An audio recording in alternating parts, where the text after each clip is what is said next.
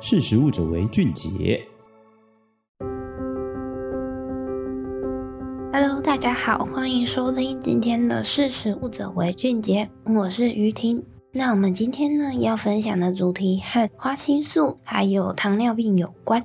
那根据卫生福利部的资料显示，糖尿病呢是国人十大死因之一。而且每年是以两万五千名的速度在持续增加。那糖尿病呢，它们属于非常复杂的慢性疾病，而且它后续引发的并发症啊，对于健康的影响不容小觑。因此，国人对于相关的饮食调整呢，也不得不重视。那在检视糖尿病的指标中呢，血糖是最重要的关键。其中呢，以第二型糖尿病来说，主要是受到血液中的葡萄糖浓度的影响。但随着营养知识的普及呀、啊，补充富含花青素的食物，例如蔓越莓、蓝莓，可以用来降低血糖，进而减少罹患糖尿病的风险，是大家都非常熟悉也知道的事情。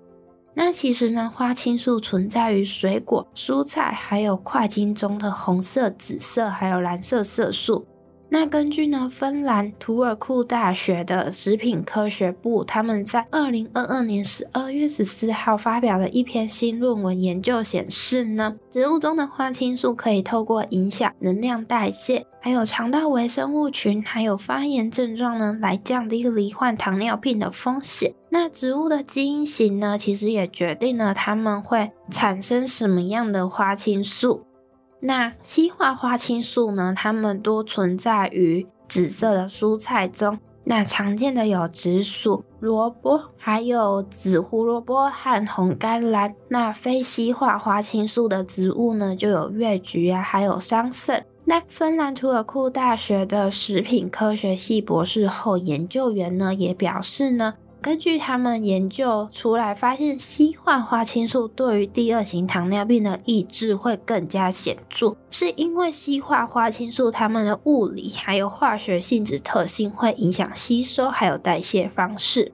那除此之外呢，研究也说明，因为它们能够更有效的降低第二型糖尿病的风险，关键就在于呢，硒化花青素比非硒化花青素更具有抗氧化的效果。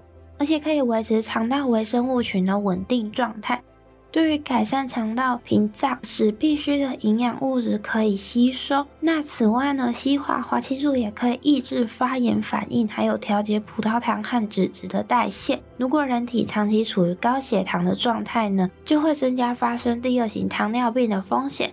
但是若想要避免后天疾病的发生，日常饮食的调控就变得非常的重要了。那以上呢是今天的识食物者为俊杰，我们下次见，拜拜。